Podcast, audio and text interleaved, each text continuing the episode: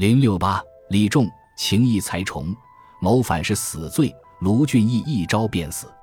卢俊义一死，李固就可以堂堂正正做人，大大方方和别人的老婆恩恩爱爱，白头偕老了。可是得到这个消息的李固，心情还是非常忐忑。第一，他知道梁山平白无故的邀请卢俊义上山，肯定有别的理由。他们可能很不希望卢俊义死在衙门。第二，卢俊义生活优越，过着上流社会的美好生活。如果不是疯了，绝对不会谋反。现在只是屈打成招，很可能明天就改口。当务之急是为卢俊义铺平黄泉之路。所以，当他得知卢俊义入狱的消息后，赶紧跟值班狱警联系，要刽子手赶紧做了卢俊义。这两个狱警也是日后梁山的骨干力量。分别是哥哥蔡福，北京人士，因为他手段高强，人呼他为铁臂膊；弟弟蔡庆，生来爱戴一枝花，河北人顺口都叫他一枝花。李固开价是五十两黄金，一看这哥俩不愿意，又涨了一倍，一百两。蔡福告诉李固，卢俊义不是一般的有钱，你霸占了他的财产，还娶了他的老婆，得到这么多好处，也太小气了。这么着，你给我五百两黄金。李固咬咬牙答应了，他很不情愿，毕竟这只是两个小狱警，他还有很多官员要一路打点开去。自己不是没有潜在的竞争对手，梁山要劫法场还好，要是也给这些官员送礼，保住卢俊义的性命，那就麻烦了。他猜对了，梁山还真没闲着。本来修改政治遗嘱不是一天两天的事情，现在才哪到哪呀？因此，吴用想帮助宋江劫法场。这样一来，梁山不但省钱，还能捞一笔。我们早就交代了，宋江已经不满足于小打小闹，要想维持数以万张嘴的吃吃喝喝容易，但要维持梁山军队的日常开销就难了。因此，必须对朝廷下手，才能满足梁山的发展需要。形势比人强，一边要修改政治遗嘱，一边要扩大自身业务，一个都不能放松。不过，宋江还有一个想法：发展支持招安的朝廷官员，这样才能让招安的声音压过反招安的声音。大名府兵多将广，也是一个帮宋江扩大人才储备的好机会。把通过劫法场修改政治遗嘱转变为通过劫法场修改政治遗嘱加抢钱加储备人才，宋江和吴用才觉得利益真的最大化了。既然这么定了，就得给官员送礼了。书中交代，这一次送礼的任务是柴进同学完成的。柴进找到蔡福后，告诉对方：“亲爱的刽子手，不要害怕。”这不但没有稳定刽子手的情绪，还可能吓唬出个好歹。蔡福晕了，怎么回事啊？我是杀人的，还是你是杀人的？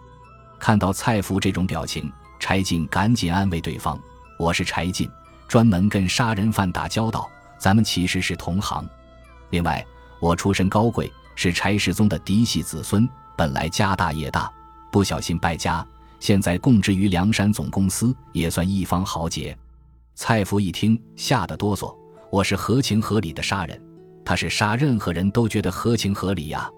柴进继续告诉哆哆嗦嗦的蔡福：“今天我是来打听卢俊义的消息的，没想到他被奸夫淫妇陷害，以谋反罪捉拿到了监狱。”小命都在你的手上，柴进的表情开始严肃了。蔡福，卢员外的命就在你的手上，你要是留得他的性命，什么事情都好说；你要是不留得他的性命，我梁山兵临城下，将至壕边，无闲无余，无老无幼，打破城池，尽皆斩首。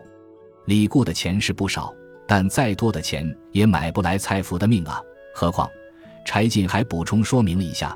久闻足下是个仗义拳中的好汉，无物相送，今将一千两黄金薄礼在此。倘若要捉柴进，就此便请绳索，誓不皱眉。这就有点蹊跷了。李固送了蔡福五百两黄金，柴进刚好比李固送的多一倍。更蹊跷的是，有出门带着现金千八百万的吗？柴进手里是一千两黄金，拿着都挺沉的。如果不是准备好送礼，绝对没有上面这一幕。所以说，送礼给贪官，是宋江早就安排好的，包括李固给蔡福送钱的那一幕，实际上都被柴进他们看在眼里。有威逼，有利诱，蔡福还能怎么办？赶紧救卢俊义性命，把李固那龟儿子扇得远远的。按照蔡庆的判断，梁中书、张孔目都是贪财好利之徒。其实，天下熙熙，皆为利来；天下攘攘，皆为利往。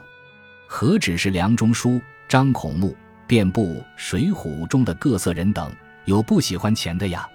作为官员的梁中书，钱收是不收，取决于自己办事的把握，送礼人的可信任度，送礼的多少。让卢俊义不死。不过是梁中书的一句话，有何难在？那么剩下来的就是在李固和蔡福之间，他更信任谁？当然是在官场中跟梁中书混了多年的蔡福。接下来就是送多少钱。蔡福手里现在有一千五百两黄金，而李固这个人有点抠门，我们都见识过了。所以在看到蔡福迟迟没有动作的时候，李固再次疏通关系。蔡福的理由是。不是我不帮你，是梁中书不让我们动手。你要找就找他去。李固不知道真假，但就是假的，也能暗想这个办法做了。可是他找梁中书办事，可不像找蔡福那么简单。对方好歹也是大宋部级领导，你说要从他这里花钱买条人命，岂不是太瞧不起他了？果然，他托人找到梁中书的时候，梁大人火了，这是押狱阶级的勾当。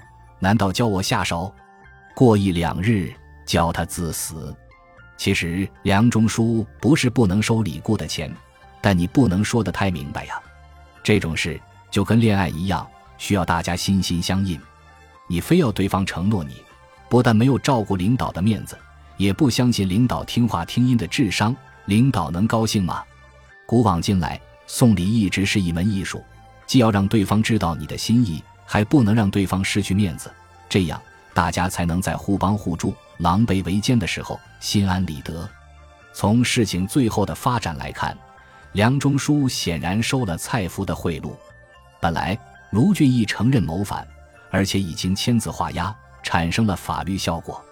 可是同样得了贿赂的张孔目发现形势不对，既然让卢俊义活下来的人出钱比李固还多，那就必须推翻他以前的结论。几天之后，张孔目重新整理了卢俊义的案卷。此时他心情也有些忐忑，不为别的，就怕蔡福兄弟没送上钱。当看到梁中书大人的时候，他就明白这是成了。有时候办事不需要看对方说什么，看看对方脸色、语气，就什么都知道了。也想让卢俊义不死的梁中书得先听听张孔目的说法。小丽看来。卢俊义虽有原告，却无实际。虽是在梁山坡住了许多时，这个是浮铜挂物，难同真犯。只以几丈四十，四配三千里。不知相公心下如何？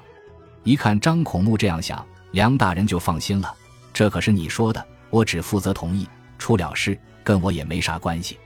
卢俊义在梁山诸多强盗的努力下，终于走上了刺配之路。这是一条不归路。